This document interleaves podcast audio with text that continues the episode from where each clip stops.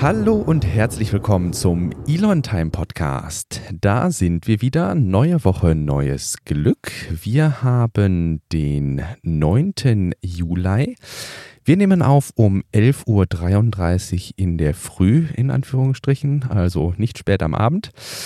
Nachdem wir uns in der letzten Episode ausführlich mit dem Thema SpaceX Demo 2 auseinandergesetzt haben, haben wir uns überlegt, dass wir in dieser Woche äh, den Tesla mal, äh, den Fokus mal ganz ähm, konkret auf Tesla setzen. Und da in den letzten Wochen viel in Grünheide rund um die Gigafactory passiert ist, ähm, kümmern wir uns hauptsächlich heute darum. Mit dabei, wie in jeder Woche, wieder ich, Silas Borowi und am anderen Ende der Leitung aus Grünheide unser lieber Albrecht. Hallo. Ja, hallo. Und ich freue mich, dass wir uns heute diesem Thema widmen, denn das ist das Thema, mit dem ich mich in den letzten Wochen am meisten beschäftigt habe und mich beschäftige. Und äh, von daher kann ich da viel erzählen. Das äh, ist doch ganz angenehm. Ja, ich denke auch. Quasi der Experte. Ja, einfach auch örtlich gegeben, ähm, hast du da immer einen starken Bezug zu und das ähm, haben wir ja auch verschiedentlich schon gut einbauen können. Ne? Ja, richtig. Ähm, ja, wir dachten, oder ich dachte mir, wir fassen das vielleicht auch nochmal äh, so ein bisschen in, in den Rahmen. Vielleicht gibt es noch ein paar Zuhörer, die noch nicht so ganz Bescheid wissen, was auf dem Gigafactory 4 Gelände eigentlich passiert ähm, und was das eigentlich ist. Das ist äh, aktuell ein 90 Hektar großes Areal, eine, man könnte sagen, eine große Sandwüste, äh, auf dem in nächsten, bis zum nächsten Jahr eine Fabrik entstehen soll, von der 500.000 Elektrofahrzeuge vom Band gehen.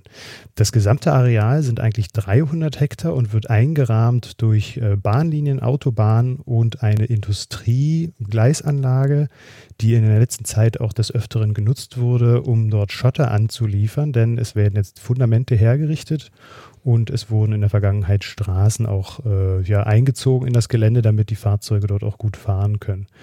Ähm, das Ganze ist aktuell in einem Genehmigungsverfahren, das äh, auch noch nicht abgeschlossen ist. Aufgrund der Corona-Angelegenheit bestand nicht die Möglichkeit, die ganzen Einwendungen, ich glaube so 360, 370 Einwendungen auch mhm. öffentlich zu besprechen. Und ähm, deswegen zieht sich das so ein bisschen nach hinten. Mm, in dem Zuge hat, ist man dann dazu übergegangen, die einzelnen Bauabschnitte ähm, äh, zu genehmigen. Das äh, lässt Paragraph 8 des Bundesemissionsschutzgesetzes zu, dass auch schon vorläufige Baugenehmigungen ausgegeben werden dürfen, wenn das öffentliche Interesse hoch genug ist und dann noch ein paar andere Parameter äh, oder Faktoren da mit einspielen. Genau. Okay. Und äh, der aktuelle Stand ist, also jetzt gerade wird dort ein großer Kran aufgebaut, um dann schon die ersten größeren Teile dort zu verbauen. Man sieht drei, vier weitere Kräne und die ersten Punktfundamente werden gesetzt. Das sind äh, wirklich beachtlich große Fundamente, also einzelne Fundamente äh, aneinandergereiht, die circa 5 mal 5 Meter groß sind und zwei Meter hoch sind und äh, die werden jetzt befüllt mit Beton. Genau. Und in der Vergangenheit sind auch äh, ähm, äh, ähm, äh, also äh, in, oft geht es mir so, dass ich die Begriffe dann nur in Englisch kenne, also Testpiles. Ähm, die Testpfähle, die wir dann da. Testpfähle, danke, mhm. genau. Äh, Testpfähle in den Boden gerammt worden. Es, es gibt Bereiche in, ähm, auf diesem Gelände, die ähm, doch stärkeren ähm, Kräften ausgesetzt sein werden, wie der Bereich der Presse zum Beispiel. Die Presse selber ist ca. 500 Tonnen schwer Oha. und ähm, da muss der Untergrund natürlich ordentlich mh, mm, ja, vorbereitet werden, damit diese Presse dort auch ordentlich steht und nicht irgendwann in ein paar Jahren wie der schiefe Trupp von Pisa dann irgendwie in den Boden einsinkt oder so.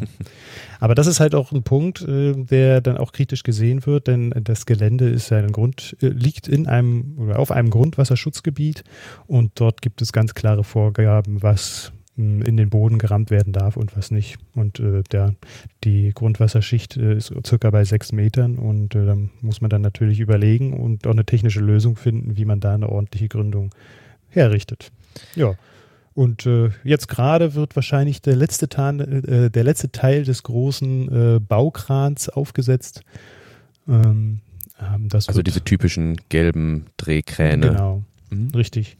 Der steht aktuell auf Schienen. Dass man kann davon ausgehen, dass der dann auch beweglich sein wird. Sonst kenne ich zumindest Baukräne ja immer nur so, dass Ja. die wirklich äh, an einem Punkt stehen. Aber der ist wohl so ausgelegt, dass er sich dann auch bewegen kann. Meine Güte. Äh, und das ist doch nochmal auch was ganz anderes ähm, im Vergleich zu Gigafactory 4. Da hat man das so nicht gesehen. Ja. Das ist Mhm. ganz schön, dass dort auch viel dokumentiert wurde in der Vergangenheit und man da auch äh, gut Vergleiche anstellen kann um, in, in jeder einzelnen Bauphase. Jetzt hatten wir ja tatsächlich äh, in, ich weiß nicht, was vor zwei, ja, vor zwei Folgen müsste es ja dann gewesen sein, äh, wo wir dann schon drüber gesprochen hatten, dass eben diese Testpfähle in den äh, Boden getrieben werden. Und äh, da kannst du mal sehen, ich war nämlich davon ausgegangen, ähm, dass quasi der Untergrund, äh, du sagtest schon, das ist ja, also es ist ja wirklich beachtlich, weiß ich, das kennen wir hier, der, weiß ich, nicht, ich komme aus dem Ruhrpott und hier, wenn du anfängst zu graben, ist meistens eigentlich immer irgendwie Mutterboden, aber das ist ja da eine große, ein großer Sandkasten im Grunde. Richtig, kann man so sagen. Ja. Das ist äh, eine große Spielwiese oder Spiel, äh, Sandkasten, genau. Ja, also der, der, der Untergrund auch sehr locker und ähm, ich war halt auch Mhm. davon ausgegangen, dass eben aus diesem Grund irgendwie ähm, das komplette Gigafactory-Gelände gepfählt werden müsste oder sowas. Aber gut, wenn du sagst, dass ähm, wahrscheinlich jetzt nur ähm, da die besonders belasteten Bereiche äh, gepfählt werden, also sie dürfen ja wohl noch nicht weiter pfählen irgendwie im Moment, oder? Und ähm, Mhm. da, wo jetzt die Fundamente stehen, die bleiben auch stehen. Das sind jetzt keine Testfundamente, die sie wieder abbauen oder so. Mm, Nee, also das sieht schon sehr danach aus, als würden sie da richtig äh, die Fundamente für den Body-in-White-Bereich, das ist der Bereich, in dem dann die Karosserie äh, insgesamt äh, zusammengesetzt wird. Okay. mhm. Mm, Da wird jetzt die Belastung nicht so hoch sein, als dass man da Pfähle richtig bräuchte. Aber ein bisschen weiter nördlich, da schließt sich dann der Bereich der Presse an und da wird schon ordentlich, ähm, ja, ordentliche Gründung nötig sein. Okay. Mhm.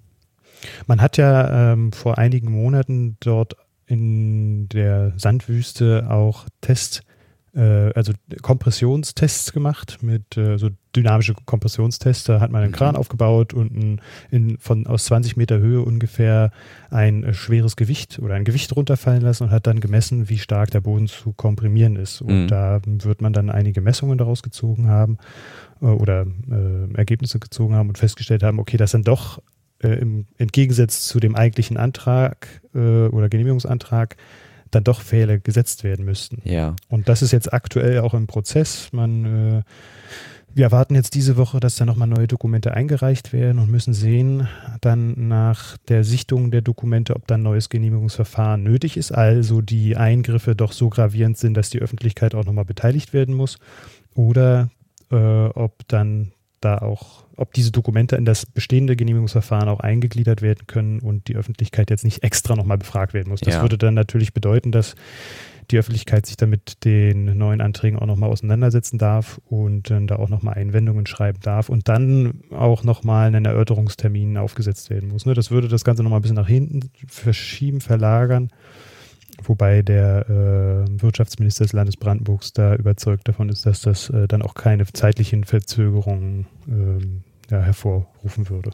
Aber ein Erörterungstermin für diese 300, ich habe gerade auch nochmal kurz nachgeguckt, in der Zeit Mhm. steht auch nur ungefähr 370, ähm, für diese ähm, Concerns, also für diese Bedenken, die da aus der ja, öffentlichen Richtung ähm, kommen, die müssen doch nach wie vor noch erörtert werden, oder? Also da, da müsste es doch noch einen Erör Erörterungstermin für geben, oder nicht? Richtig. Okay. Ist richtig. Ähm, also das auf jeden Fall. Mir stellt sich halt nur die Frage, ob dieser Erörterungstermin äh, auch oder ob diese Erörterung auch mit einem möglichen zweiten Genehmigungsverfahren auch zusammengelegt werden kann. Also wenn man dann feststellt, okay, hier haben wir ähm, jetzt noch einen zweiten, ein zweites Genehmigungsverfahren, ob dieser Erörterungstermin des zweiten Genehmigungsverfahrens auch in den Erörterungstermin des ersten Genehmigungsverfahrens integriert werden kann, sodass da nicht zwei unterschiedliche Termine stattfinden müssen. Aber das ist Spekulation. Wir wissen halt noch gar nicht, wie das Landesumweltamt äh, oder das Landesamt für Umwelt des Landes Brandenburg da darauf reagieren wird.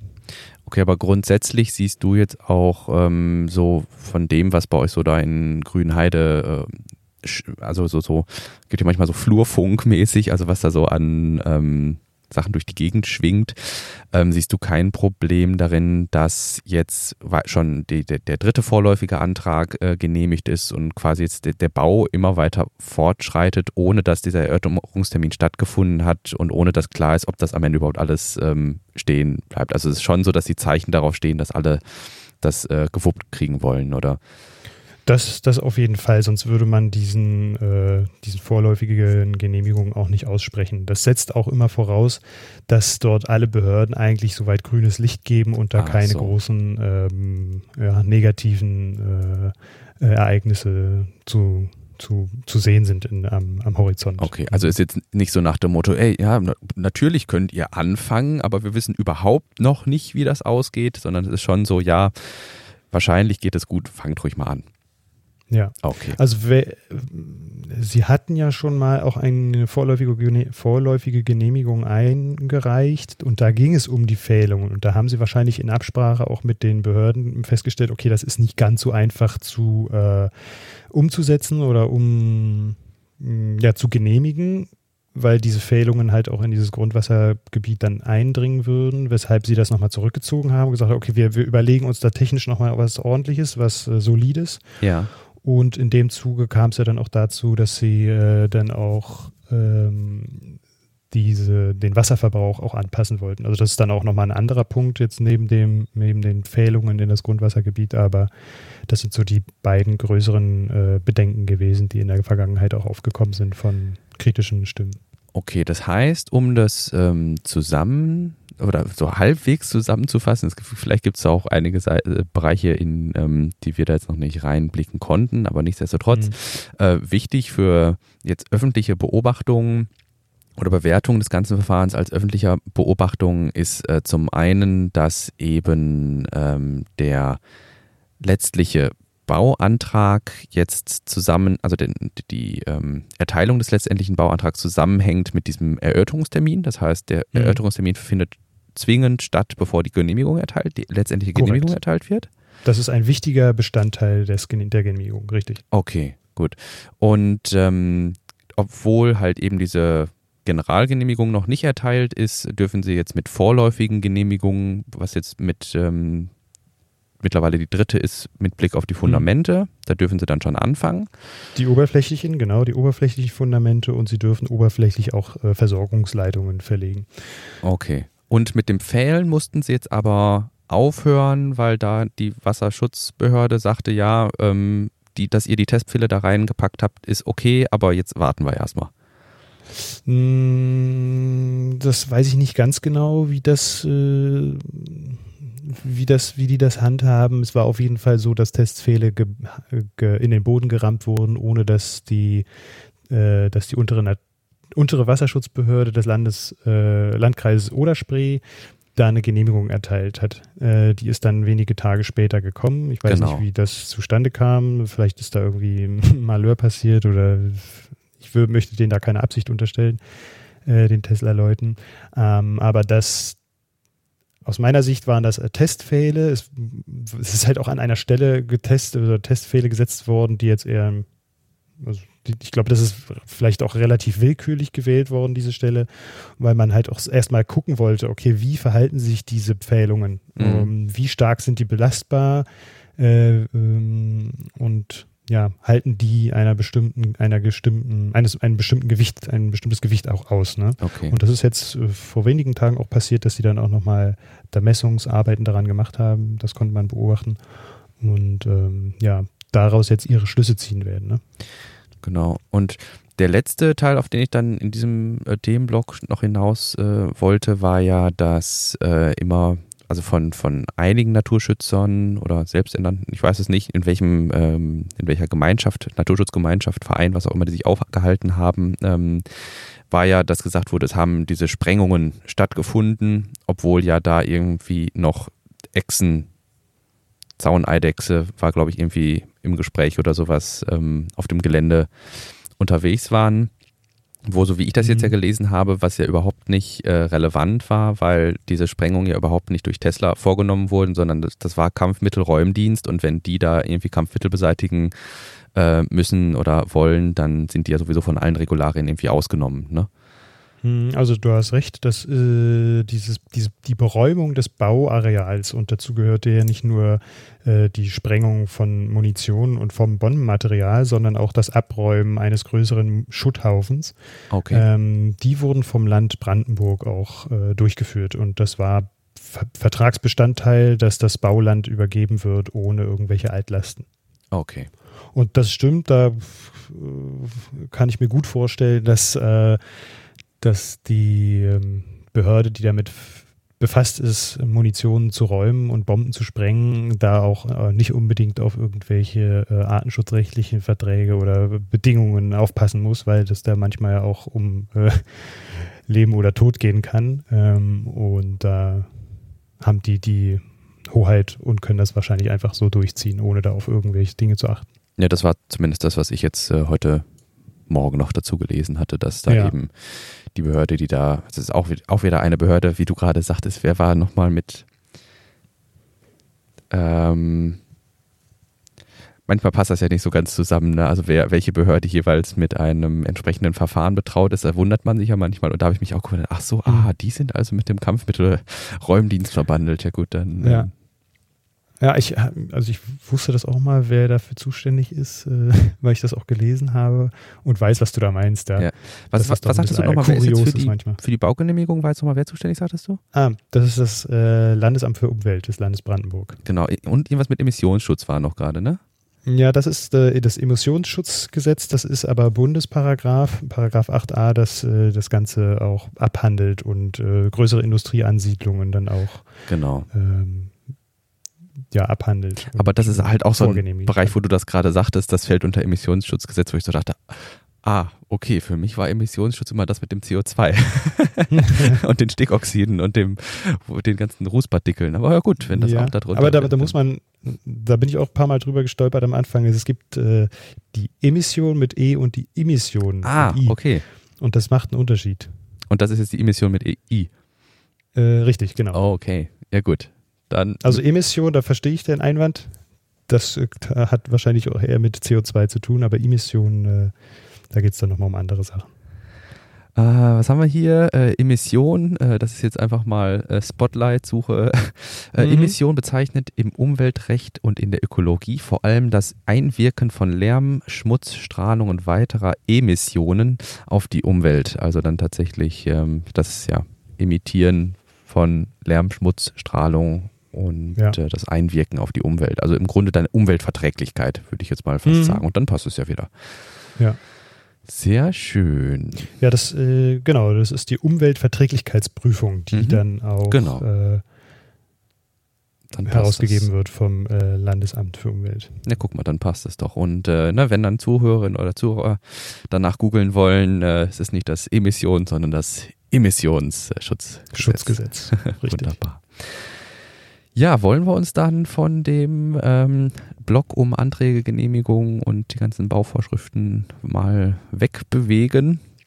Und ähm, jetzt hattest du ja gerade schon angeschnitten, ähm, Tesla will Wasser sparen. Was oder hast du so, warum hast du das Wasser insbesondere ähm, jetzt als Knackpunkt äh, wahrgenommen, abseits dessen, dass es ein Wasserschutzgebiet ist, wo Trinkwassergewinnung stattfindet, wo man ja sagen kann, gut, wenn dir da jetzt ein Pott Lack ausläuft, dann darf der nicht in den Untergrund gelangen, weil ähm, das dann schädlich fürs Grundwasser sein könnte. Aber wo ist so der andere Knackpunkt beim Wasser? Warum ist Tesla so darum bemüht, den Leuten klarzumachen, die wollen Wasser sparen? Ja, Na, du hast das vielleicht mitbekommen in den letzten Jahren, dass äh, das Wetter doch auch immer wärmer wird und wir in Brandenburg zumindest, ich kann gar nicht für dein Bundesland reden, da weiß ich es gar nicht, wir in den letzten Jahren auch immer ziemlich starke Dürreperioden hatten mit starken Waldbränden und äh, okay. wir in einigen Seen auch einen Rückgang des Spiegels feststellen können und die Menschen natürlich äh, umso mehr jetzt darauf achten oder bedacht darauf sind, auch Wasser einzusparen beziehungsweise äh, Wasserreservoirs vorzuhalten und äh, etwas dafür zu tun, dass diese Wasserstände nicht absinken. Mhm. Ähm, und da ist natürlich auch jede Ansiedlung, ähm, eine größere Industrieansiedlung wird dann da genauer be begutachtet und äh, die, was, der Wasserverbrauch war, ich bin jetzt da kein Wissenschaftler oder kann das auch nur schlecht einschätzen, wie, wie viel Kubik da auch tatsächlich äh, zu viel verbraucht werden oder nicht verbraucht werden und äh, kann das auch schwer in, äh, in Relation zu anderen Industrieansiedlungen setzen. Aber die Kritik war halt, dass der Wasserverbrauch auch wesentlich zu hoch ist.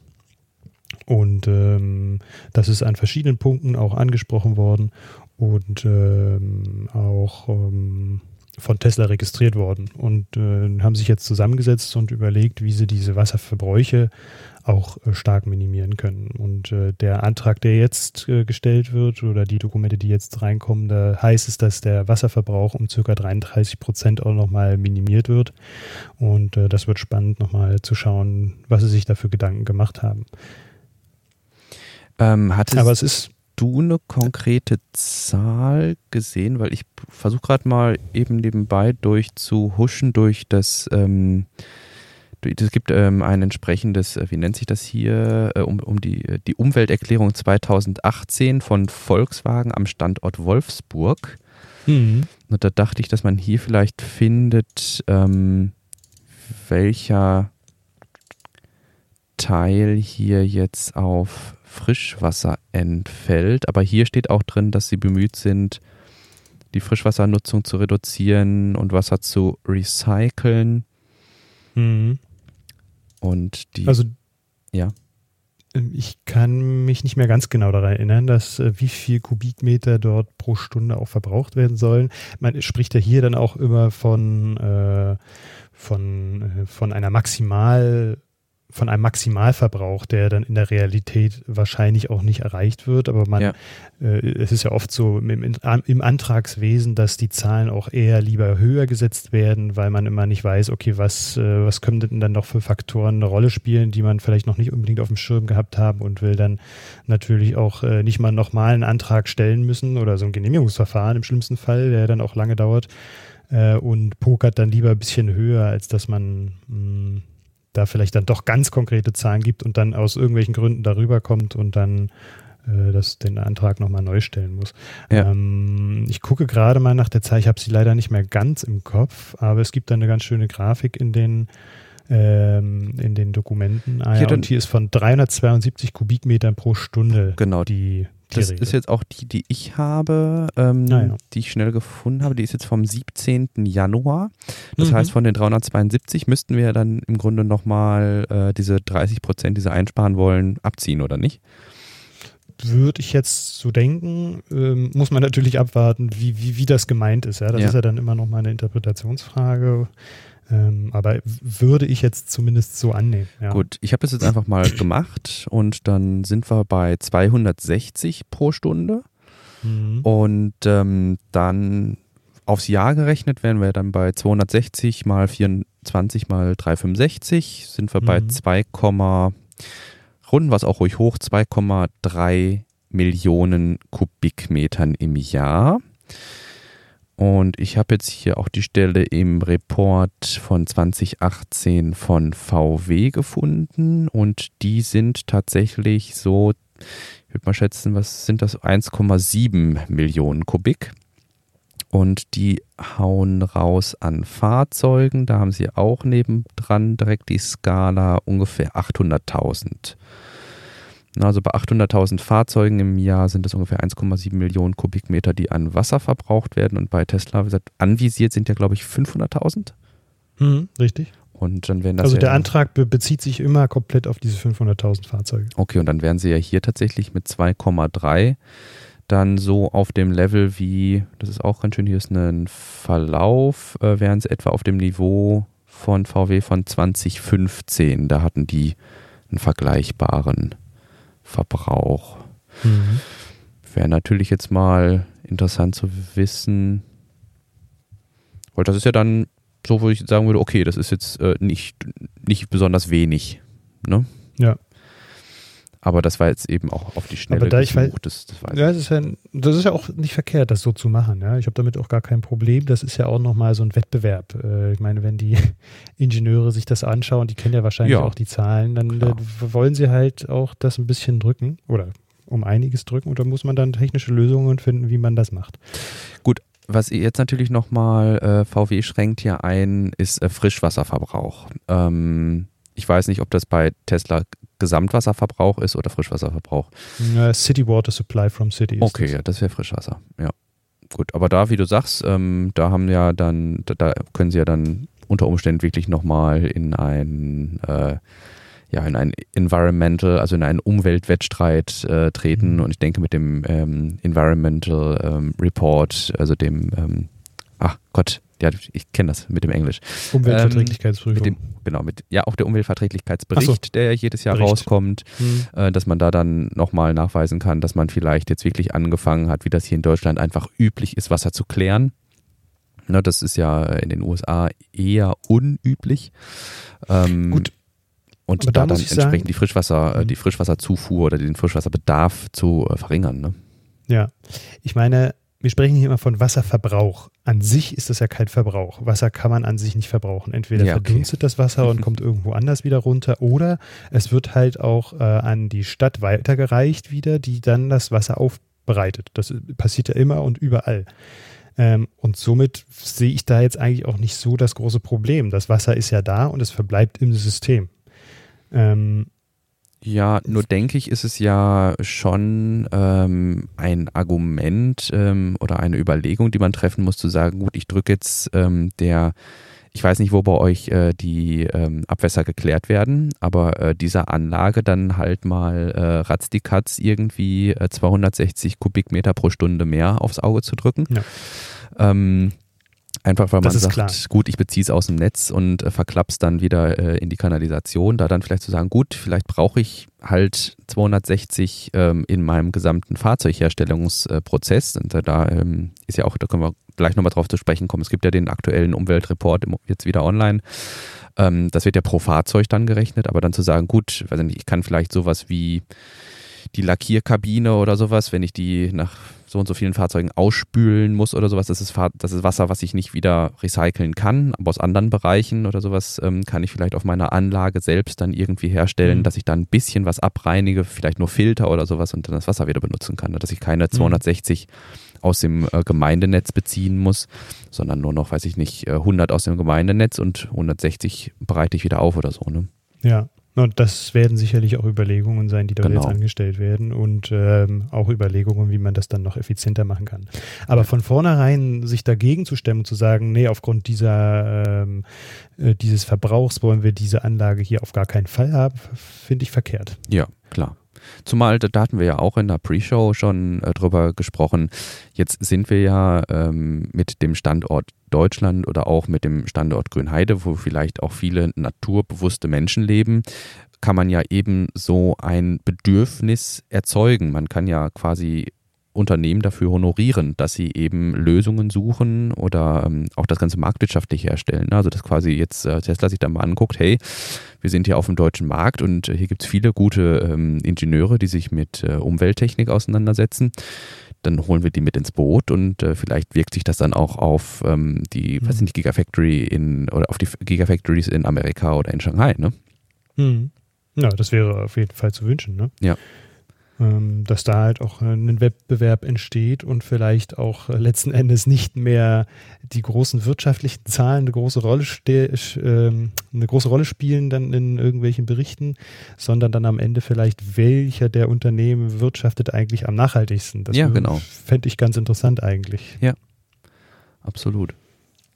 Und das ist ja. Und, und, und da hat der Tesla, das muss man auch mal sagen, ich wüsste jetzt zumindest auf Anhieb kein Unternehmen, das äh, so einen Environmental Report auch rausgebracht hat. Da hat der Tesla vor ein paar Jahren eigentlich auch, äh, war da federführend und hat sich als erstes Unternehmen hingestellt und hat so einen Bericht rausgebracht.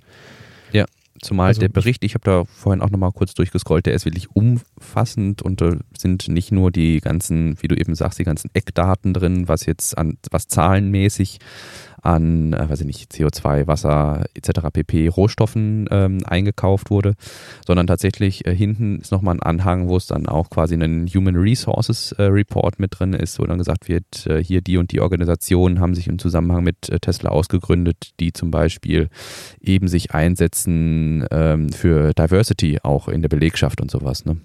Mhm. Ja. Und ich finde, das ist nicht verkehrt, Unternehmen in Zukunft daran zu messen wie gut sie mit dem, was ihnen zur Verfügung steht, aus der Umwelt auch umgehen. Ja. Finde ich eigentlich einen ganz interessanten Ansatz, den ich so äh, noch nicht hatte, aber jetzt in unserem Gespräch finde ich das sehr interessant.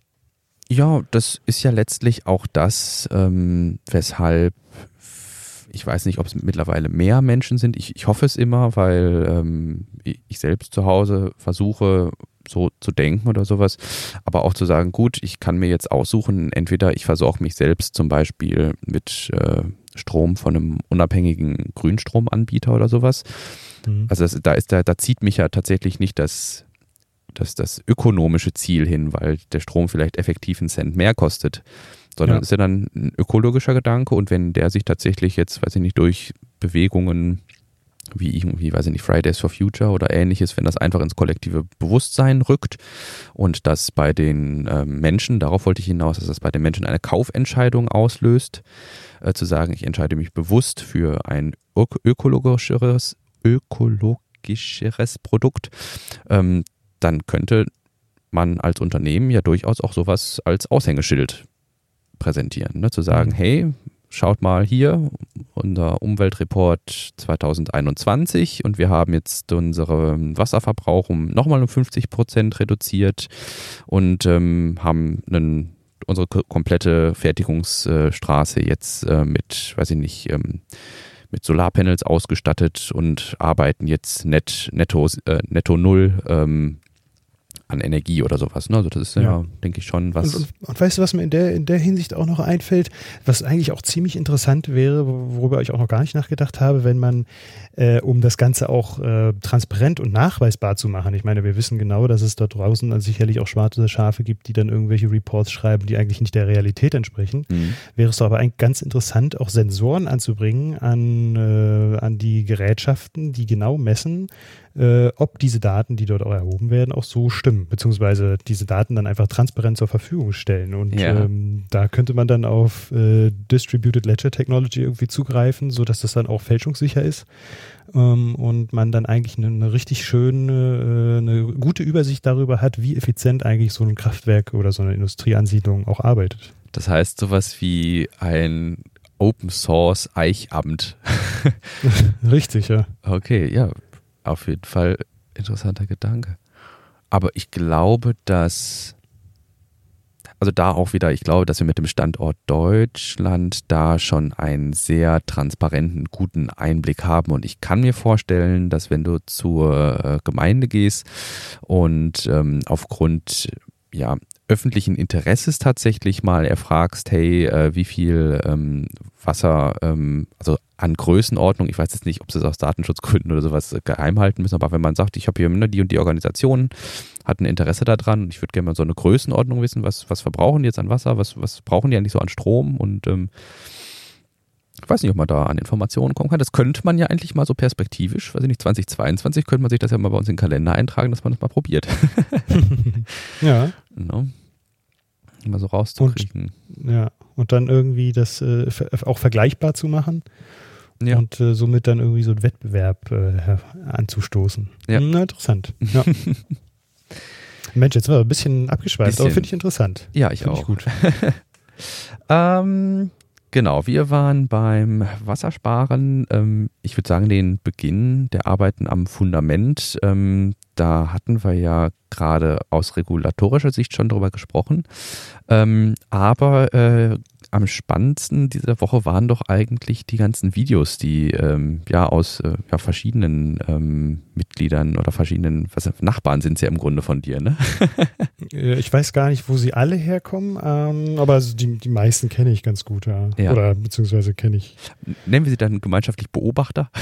Ja, ähm, genau also viele Videos äh, eingeprasselt, dass es da ja wirklich ähm, emsig wird jetzt auf dem Gelände. Da passiert ja jetzt im Vergleich äh, zu der, wo die, wo die Pfählungen waren, da hatte ich schon so das Gefühl, so, oh Gott, ja, langsam wird irgendwie ein bisschen langweilig. Dann stand da, weiß ich nicht, alle, alle Fahrzeuge fein säuberlich geparkt, hinten auf großen Schotterplanz und nur diese einzelne Ramme, die dann da irgendwie auf dem, auf dem Gelände stand. Aber jetzt ist da ja richtig was los, ne? Ja, richtig. Äh, da werden viele Aushubarbeiten vorgenommen und man kann so langsam auch ein bisschen erahnen, in welche Richtung das geht und wo welche äh, Hallenteile vielleicht auch hinkommen. Richtig. Und ähm, ja, aber es ist, halt spannend. Ne? Man kann, man kann da äh, im Detail auch mit draufschauen, seitdem wir auch die Möglichkeit haben, da so äh, erlaubt drüber zu fliegen. Und ähm, äh, ja, kann dann einzelne Bauprozesse sehen, mit denen ich vorher auch nie was zu tun gehabt habe und wo ich mich dann immer informiere oder mich auch austausche mit den äh, Kollegen, sage ich mal, in Anführungsstrichen.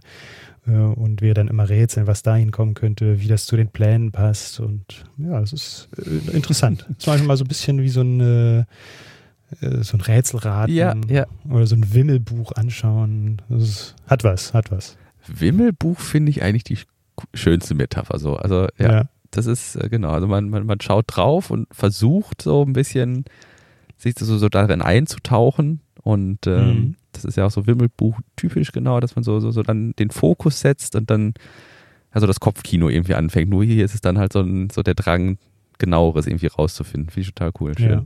Ja, und anhand von Timelapse-Aufnahmen äh, kann man dann auch mal ganz gut sehen, wie eigentlich so die Arbeitsprozesse sind. Ja, ich meine, wenn man so einen Kran aufbaut, das zieht sich halt auch über Stunden. Ne? Man kann ja. nicht mit der Drohne in der Luft stehen und über mehrere Stunden das aufnehmen. Das wäre klasse, wenn man das machen könnte oder wenn wir das machen können. Aber dafür haben wir die Technik einfach nicht zur Verfügung. Ich meine, ich habe drei Akkus an meiner Drohne oder habe drei Akkus für meine Drohne, muss dann immer zurückfliegen, nach 20 Minuten den, neue, den neuen Akku einsetzen. Ähm, aber es ist halt auch zeitaufwendig. Ne? Man mhm. muss dann mhm. da anderthalb Stunden, zwei Stunden stehen und das beobachten. Und dann hat man noch nicht mal vielleicht die ganzen Kranen zusammengebaut. Ja? Mhm. Ähm, aber man sieht so kleine Arbeitsprozesse, hm, wie sie dann auch funktionieren. Dann muss da der Betonmischer rankommen, dann muss der ewig warten. Dann müssen dann noch vorher äh, die Stahlbewehrung muss gebogen und zusammengeschnitten werden. Und vorher muss noch Kies ausge ausgelegt werden. Und die Bagger müssen wieder an irgendeiner anderen Stelle den Sand ausheben das sind so viele einzelne kleine Punkte, die dann auch spannend sind und dann am Ende ein großes Bild ergeben. Ja. Ich habe mir das tatsächlich äh, schon, weiß ich nicht, relativ zu Beginn gerade hier einfach mal auf einen kleinen äh, Zettel geschrieben, ähm, dass im Grunde wird man da auch, glaube ich, so ein Stück weit, wenn man das jetzt aus der, man kommt da eigentlich dran, weil es Tesla ist irgendwie und dann interessiert man sich eigentlich dafür, dass da eine Gigafactory gebaut wird. Aber so langsam, aber sicher wird man da so richtig irgendwie zu so einem, zu so einem Baunerd irgendwie. Ne? Also das ist, ich, mhm. ich habe das hier so, so ein bisschen aufgeschrieben, es ist so ein bisschen vergleichbar mit dem öffentlichen Bau des Starship. Also auch Leute, die sich eigentlich überhaupt nicht mit ja, mit, mit ähm, dem Engineering, mit, dem, mit der Ingenieursleistung hinter dem Bau von Raketen beschäftigt haben, aber eben SpaceX gefolgt sind, sind über diesen öffentlichen Bauprozess des Starship auch so ein bisschen in Raketentechnik reingekommen. Ne? Dann guckt man sich an, ach guck mal hier, da steht ein Triebwerk und äh, die, ne, die, die Rohre, die da und da laufen, da fließt dann später das und das durch, einfach weil es sehr, ähm, ja, sehr öffentlichkeitswirksam dargestellt wird. Und ein ähnliches Gefühl habe ich jetzt so, wenn man sich äh, über die Gigafactory unterhält. Ja, eigentlich macht man das, weil man sich dafür interessiert, dass die Tesla da eine Gigafactory baut, aber am Ende des Tages setzt man sich mit so viel mehr auseinander als äh, nur dem Baufortschritt. Ne? Mhm. Also wie du sagtest mit ja. diesem Drop-Test zum Beispiel, dass sie quasi, ja, wir ziehen dann hier mal ein Gewicht hoch. Normalerweise wird man ja daneben fragen, stehen und sich fragen, ja gut, warum ziehen die jetzt da ein Gewicht hoch, lassen es fallen? die haben das doch gerade erst hochgezogen. Ne? Mhm. Ähm, aber dann sich damit auseinanderzusetzen und zu elaborieren, ach ja, gut, das könnte hier eine Komprimierung des Untergrunds und äh, ja, vielleicht mhm. ähm, erweckt man auch deshalb dann da die Pfähle zu äh, setzen und sowas. Also man ist so ein bisschen zu so einem Bauingenieurs-Nerd. Ja, ja. Und ich meine, so in der Rückschau ist das auch immer relativ einfach zu durchschauen dann. Ne? Man weiß, oh, okay, gut, die, na klar, die haben da den Boden komprimiert, aber an dem Tag, als ich das auch aufgenommen habe und gesehen habe, hey, da, fällt, da, fällt, ein Gewicht von da oben runter, warum zur Hölle machen die das? ja, genau. Äh, bis man dann da drauf gekommen ist, warum die das machen könnten, das hat eine kleine Weile gedauert und dann war ich dann auch in Absprache mit anderen. Ja, und dann sind wir da irgendwie so drauf gekommen, dass das dynamische Bodenkompressionen sind und dann findet man dazu auch im Internet was, ja? Ja. Und ja. Äh, auch gut beschrieben und so beschrieben, wie man es dann da auch vor Ort gesehen hat. Total cool, schön. Und äh, also ich meine, ich habe jetzt in der Vergangenheit jetzt nicht mehr so die Zeit dafür, leider, mich dann da auch länger und tiefer einzuarbeiten. Aber es gibt ein paar Leute, die da die Zeit haben, also Tobias Lind zum Beispiel, der liest sich da auch sehr gerne ein und versucht die Details dann so rauszubekommen aus dem Internet und äh, versorgt uns dann mit diesen Informationen auch mhm. ganz gern und bereitwillig. Und das ist auch schön, so an, an, der Zusammenarbeit, dass mal, mal hat jemand Zeit, irgendwie eine, eine, Aufnahme zu machen, mal dann nicht, aber dann kann man auf die Aufnahmen von den anderen hoffen und somit ach, ist das schön, auch diese Arbeit so ein bisschen auch ja, zu verteilen, sage ich mal. Oder die, ja. den, den, ja. den Prozess auf mehrere Leute zu verteilen, sagen wir ja. mal so. Genau, also ihr habt ja jetzt wahrscheinlich äh, keinen äh, Dienstplan, also wer ja, wann da die Gegenfactory besucht. Nee, nee, das ist spontan und das ist, glaube ich, jetzt auch nicht unbedingt passend. Das ist auch immer so ein leichter Wettbewerb, muss ich jetzt mal so sagen. Mhm. Äh, wenn man dann weiß, ah Mensch, der Tobias der ist ja heute schon wieder draußen, Mensch, der hat aber Glück oder das Wetter ist better, besser bei ihm, aber leider muss ich arbeiten oder so. Und doch, ich finde das ganz angenehm und das äh, passt auch so zwischen uns. Ja, aber nichtsdestotrotz ist es ja auch im Grunde so, wie es mehrere Zeitungen gibt, die über das äh, selber ja, berichten. Man profitiert irgendwie davon, das auch aus verschiedenen Perspektiven zu bekommen. Mhm. Dass dann irgend, also nicht irgendwie der jemand das äh, Nachrichtenmonopol hat. Mhm. Ähm, jetzt sprachst du ja gerade schon an, ähm, dass ihr da erlaubterweise drüber fliegt und im Grunde finde ich schwingt das auch so ein bisschen, vielleicht auch mit in dem in so einem Nachrichtenmonopol. Also ihr alle macht euch ja auf mit, weiß ich nicht, ja, mit verschiedenen Verkehrsmitteln. Also ich habe schon von zwei von euch gelesen, die mit dem Fahrrad unterwegs sind. Und habt ihr dann irgendwie euer Kameradrohnenköfferchen dabei und fliegt ja jetzt dann über die Gigafactory. Ähm, der ein oder andere von, weiß ich nicht, unseren Hörerinnen und Hörern wird mit Sicherheit äh, an der einen oder anderen Stelle mitbekommen haben, ähm, dass das ja, ja kurzzeitig, würde ich mal sagen, aber nur ganz kurzzeitig irgendwie strittig war. Da wollte ich noch mal ein bisschen eintauchen, weil ihr fliegt ja über Privatgelände. Ist doch so, oder? Ja, das ist richtig, ja. Ähm, wenn ich mir jetzt überlege, du würdest hier, dein, du würdest bei mir hier schön in Gelsenkirchen ähm, vor der Tür vorfahren, äh, deine Drohne auspacken und dann mal so gucken, was wir so im Garten machen, ähm, ob die Kinder in der Trampolin springen oder äh, gerade der äh, Rasen gewässert wird. Ähm, das dürftest du ja nicht, oder? Das ist mir nicht erlaubt. Da müsste ich um die Zustimmung des Grundeigentümers bitten, ja. Und auch darauf achten, also da gibt es ja, spielt ja viele Dinge eine Rolle. Äh, da gehört ja dann auch das Recht am eigenen Bild zum Beispiel. Ähm, also wenn ich dann zwei Meter an dich dicht ranfliege, dann äh, zählt das eine Rolle. Dann, wie das angesprochen schon, auch bräuchte ich dann die Genehmigung des Grundstückseigentümers. Und da ist es ja so, dass wir von äh, Elon Musk auch die Genehmigung bekommen haben, oder er hat gesagt, dass er damit kein Problem hat, wenn da die Drohnenflieger drüber fliegen.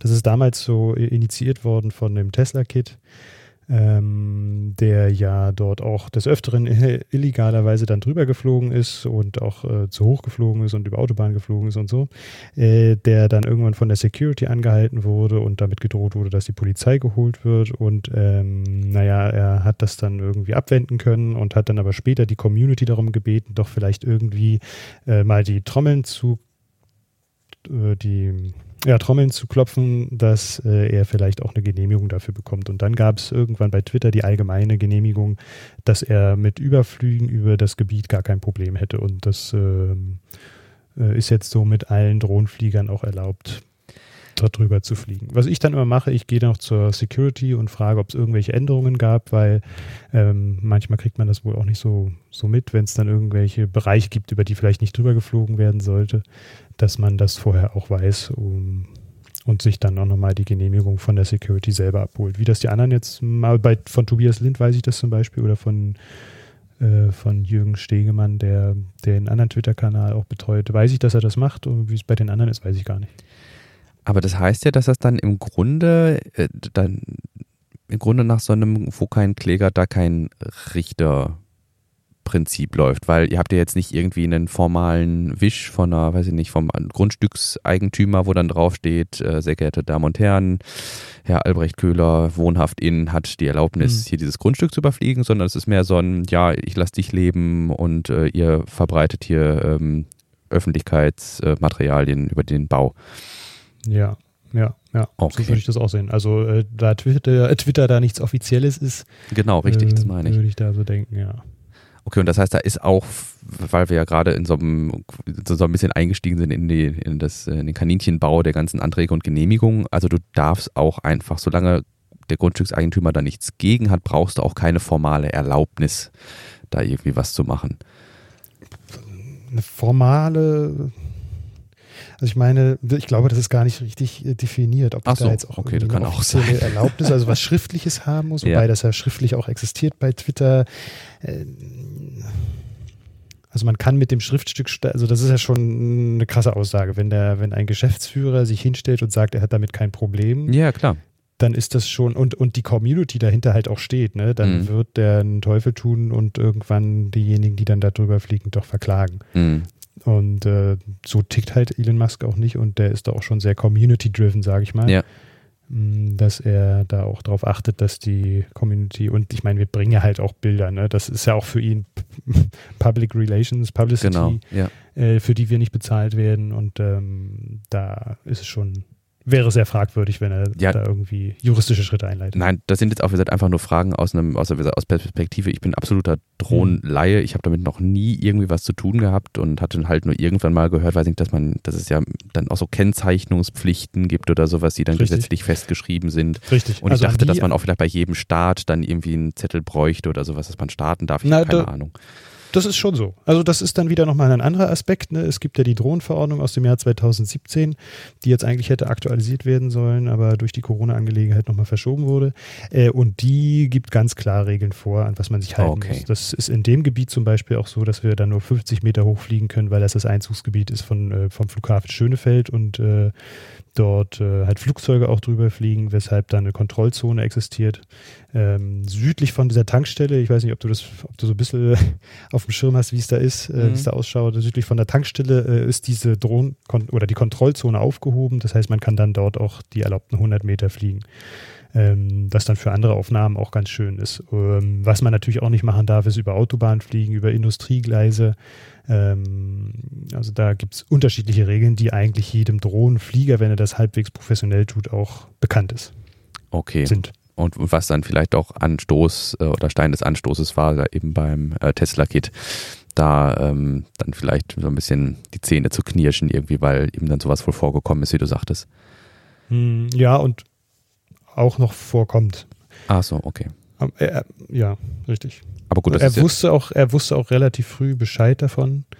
Ähm, und ähm, da kann er sich eigentlich auch nicht hinstellen und äh, der Polizei oder der Security gegenüber sagen, dass er von den Regeln alles nichts wusste. Das stimmt so eigentlich auch nicht, wie es oft in, der Medien, in den Medien verteilt wird. okay, das heißt, es gibt diese Regeln für Drohnenpiloten, so sowas wie ein Einmal-Eins, äh, das auch gesetzlich ähm, bestimmt ist und da muss- muss man sich auch dran halten. Also das ist jetzt kein rechtsfreier Raum, aber es ist auch kein totregulierter Raum. Genau, also man hat da schon auch ausreichend Freiheiten. Ja. Und äh, für die Einhaltung der Gesetze ist eigentlich die obere Luftfahrtbehörde zuständig, die da aber wohl nicht allzu konsequent ist. Okay, ja, dann herzlichen Dank. Da, wie gesagt, das war jetzt einfach auch aus persönlicher Neugier, da ich da überhaupt keine Ahnung von hatte. Das wollte ich einfach mal gefragt haben. Na, sehr gerne, ja. Also wir haben uns da, äh, ich und mein Vater, wir haben uns da frühzeitig auch mit auseinandergesetzt, weil uns die, äh, ja, die Drohne ja auch schon äh, längere Zeit zur Verfügung steht und äh, wir auch des Öfteren in Grünheide schon Flüge gemacht haben. Und äh, wir natürlich im Zuge der, der Bekanntgabe der Tesla-Ansiedlung uns dazu auch genauer Gedanken gemacht haben und ähm, auch klare Flugrouten definiert haben. Und da mussten wir uns einfach damit auch nochmal konkreter auseinandersetzen, weshalb ich da mich auch recht gut eingearbeitet habe. Okay, das klingt vorbildlich. Gut, dann denke ich, also ich habe keine Punkte mehr im Pad offen. Ich weiß nicht, ob du noch was hast, was dir jetzt gerade auf der Zunge oder auf der Seele brennt, auf der Zunge liegt. Mm, Ach, wir können ja, wir werden ja des Öfteren auch nochmal über die Gigafactory sprechen und von daher will ich einfach mal noch ein paar Informationen äh, zurückhalten für die nächsten, für die nächsten Folgen. Also ist auch eine vielleicht mal darüber zu sprechen, was das so für die Gemeinde bedeutet, äh, Ja. was das eigentlich für Implikationen hat, wenn man dort eine riesige Fabrik an, aufbauen will und was das, was das dann eigentlich auch für Veränderungen bringt und ähm, ja, was das halt auch für Widerstand gegeben hat und wie wir dann äh, oder wie man damit umgegangen ist und was es vielleicht auch noch für Widerstand geben könnte. Ja, vor allem, ich sag mal, ich fände ganz schön, wenn man da, wenn man da den Blick noch mal ein bisschen weiten ähm, möchte, dann besteht da ja in vielfältiger Hinsicht die Möglichkeit, weiß nicht, was mir jetzt dann auch zum Beispiel einfallen würde, wäre sowas wie Wohnen. Ne? Also ich hatte dann gehört, Mhm. dass ja letztlich da mehr Ar Leute arbeiten sollen, als aktuell überhaupt in der Gemeinde wohnen.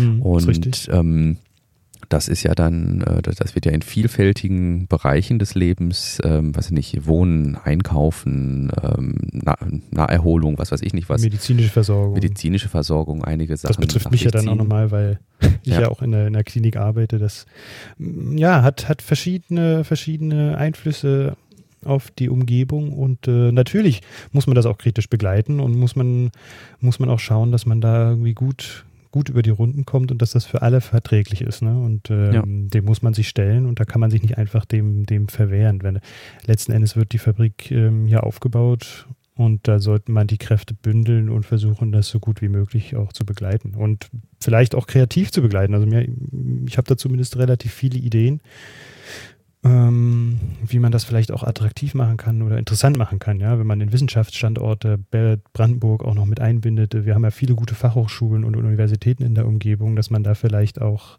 so einen Startpunkt für so eine positive, angenehme Bewegung auch ähm, schaffen kann. Ähm, ja, also da ist auf jeden Fall noch viel Luft für weitere ja. Diskussionen. Aber ich denke, da böt sich der Podcast ja auch insofern an, äh, da nochmal tiefer in verschiedene Kaninchenbauten äh, hinabzusteigen und dann vielleicht ähm, vom Kaninchenbau in den DAX-Bau zu kommen. Wenn, äh, ne? Mhm. Also da dann verschiedene ja, Aspekte, ähm, die auch unter Umständen vielleicht gar nicht so viel miteinander zu tun haben, ne? wie du gerade sagtest, technische, gesellschaftliche, dann nochmal verschiedentlich zu beleuchten. Das finde ich echt ja. äh, spannend. Das, ähm, sowas, sowas mache ich ganz und, gerne. Und, und wir müssen uns hier mal vor Augen halten, was das eigentlich bedeutet. Ja? Das ist ein, ein, ein Angriff, will ich gar nicht sagen, aber eine Herausforderung, die sich hier bietet, die die etablierte Autoindustrie, und das ist ja nun mal der Hauptzweig der, der, der der deutschen Industrie hier herausfordert. Und das bedeutet, dass aufgrund dieser Ansiedlungen enorm viel Geld auch verschoben wird mhm. und auch vielleicht neu investiert werden muss. Ne? Und äh, so eine Ansiedlung äh, geht halt auch nicht spurlos an einem vorüber. Das, das hat viele, bringt viele Veränderungen mit sich und man hat hier die einmalige Möglichkeit, auch diese Chance zu nutzen und zu zeigen, auch den anderen Nationen, wie so eine Industrieansiedlung vonstatten gehen kann, auch mit Einbinden der Bevölkerung. Äh, das ist ja auch nicht unüb, also das ist ja nicht üblich, dass, äh, dass das so läuft. Das haben wir in vielen, ähm, in vielen Ländern gar nicht. Da wird die Bevölkerung überhaupt nicht gefragt, sondern da wird es einfach durchgezogen und durchgepeitscht. Und aber auch, was das vielleicht gesellschaftlich bedeutet. Ob das vielleicht auch ein Startpunkt sein kann für ein ganz anderes Denken, ein ganz anderes, äh, ein, ein, wesentlich nachhaltigeres Leben. Ja? Und ähm, das ist schon eine sehr interessante Dimension, die man dann da auch aufschlagen kann. Ich habe mir das jetzt einfach mal so, so zwei kleinere Notizen, ähm, die würde ich, das können wir dann für die, für eine geeignete Stelle nochmal äh, recherchieren oder ich werde mich da mal reinfuchsen, was mir gerade spontan eingefallen ist, einfach mal zu gucken, welche Autobauer überhaupt Fertigungsstandorte in Deutschland haben. Da bin ich mir gar nicht so sicher, ob es noch, also ob es noch eine größere Zahl ausländischer ähm, Autobauer gibt, die überhaupt äh, in Deutschland fertigen. Und äh, zum Vergleich dann nochmal, weil mir das gerade sehr gut gefallen hat, ähm, mit äh, Wolfsburg einfach mal, ähm, wie da die ähm, Ausmaße sind von, was da an Fahrzeugen rausgeht, wie viele Menschen da leben und sowas. Mhm. Finde ich mal ganz spannend. Gut, mein Lieber. Dann mit Blick auf die Uhr würde ich äh, sagen, machen wir noch einmal den Abschluss hier mit dem äh, Tesla 2019 Umweltbericht. Mhm. Ähm, und zwar habe ich das äh, gerade eigentlich, und dürfte jetzt keine, keine, keine zwei Stunden alt sein, ähm, dass äh, Tesla auf äh, Twitter den 2019er Umweltreport angeteasert hat, beziehungsweise nicht angeteasert, sondern ähm, das beworben. Ich weiß nicht, ob der schon länger draußen ist, aber auf jeden Fall haben sie gerade darüber getwittert, dass der jetzt verfügbar ist. Und äh, den würde ich äh, jedem Interessierten ähm, zumindest mal zum Durchscrollen empfehlen. Ähm, ich denke, da kriegt man nochmal einen sehr guten äh, Einblick darüber oder einen sehr guten Einblick da hinein, dass ähm, Tesla mehr ist als der Hersteller des äh, Model SX und 3. Und ähm, ja, die Statistiken, wenn man so hm, gewisse Basic-Kenntnisse von Basic, basale Kenntnisse in Englisch hat, dann sprechen die weitestgehend für sich, sind farblich eigentlich immer gut aufgeteilt. Ja, ich scrolle gerade nochmal nebenbei durch. Als ich mir den, den ersten ähm, Environmental Report angeschaut habe, habe ich mal geschaut, ob es auch andere Unternehmen gibt, so externe Firmen, die das irgendwie auch bestätigen können. Und das ist mir ein bisschen schwer gefallen. Ah, okay, ich ja. finde es halt immer ein bisschen kritisch, wenn so ein Unternehmen auch so ein Report, der auch sehr bestaunt wird, ähm, herausbringt und mit eigenen Zahlen halt hantiert. Ne? Ich mag das eigentlich immer, wenn das nochmal von externen Firmen auch nochmal bestätigt werden kann. So wirtschaftsprüfungsmäßig. Ja, genau. Mhm. Und ich glaube, da sind die auch ziemlich zurückhaltend. Ähm, also ich will den Zahlen schon glauben, aber ich mag es immer nochmal, wenn es äh, nochmal äh, gecheckt wird, ob es tatsächlich auch äh, an manchen Punkten so den der ja. Realität entspricht. Ja, ist mit Sicherheit was anderes, als wenn sie ihren Quartalsbericht rausgeben, weil der hängt ja mit der Aktivität, einfach mit der, mit der Aktivität als börsennotiertes äh, Unternehmen zusammen. Da sind sie ja zu verpflichtet und ich denke, da gehören ja dann auch, wenn sie da einen Fehler drin hätten, da würden ja dann gewisse rechtliche Implikationen auch äh, mit zusammenhängen, da hast du schon recht. Sowas ist ja dann, wenn ich jetzt so ich denke, das ist so das, was du meinst, das ist ja mal so, ein bisschen Selbstdarstellung, ne? Diese, diese mhm. Berichte, ne? Wo wenig von, also wo keine gesetzliche Verpflichtung zu besteht und insofern auch eventuell der ja, Trend bestehen könnte, ähm, sowas zu schönen. Ich denke schon, dass natürlich das jetzt äh, ein Bericht ist, ähm, ich meine, vergleichbare Berichte schon mal von Apple gesehen zu haben, wo natürlich immer die Positivbeispiele drin sind. Ne? Hm. Ähm, wo dann zum Beispiel gesagt wird, ja, diese und jene Fabrik, weiß ich nicht, also das ist jetzt auch wieder aus dem Apple Environmental Report, wo dann drin steht, ja, weiß ich nicht, wir sind jetzt, äh, wenn man das als, ähm, als netto bezeichnet, also als, als gerechnet über alles, sind wir zum Beispiel komplett mit Grünstrom versorgt. Das heißt, jedes, alles, was wir an Strom nachts, wenn die Sonne nicht scheint, ähm, verbraten, ist trotzdem irgendwie Strom, der aus einer, Energie, äh, aus einer erneuerbaren Quelle kommt und sowas. Ähm, aber wenn es dann, weiß ich nicht, um irgendwelche Konfliktmaterialien geht oder sowas, das versucht man in so einem Bericht dann natürlich auszusparen irgendwie. Ne?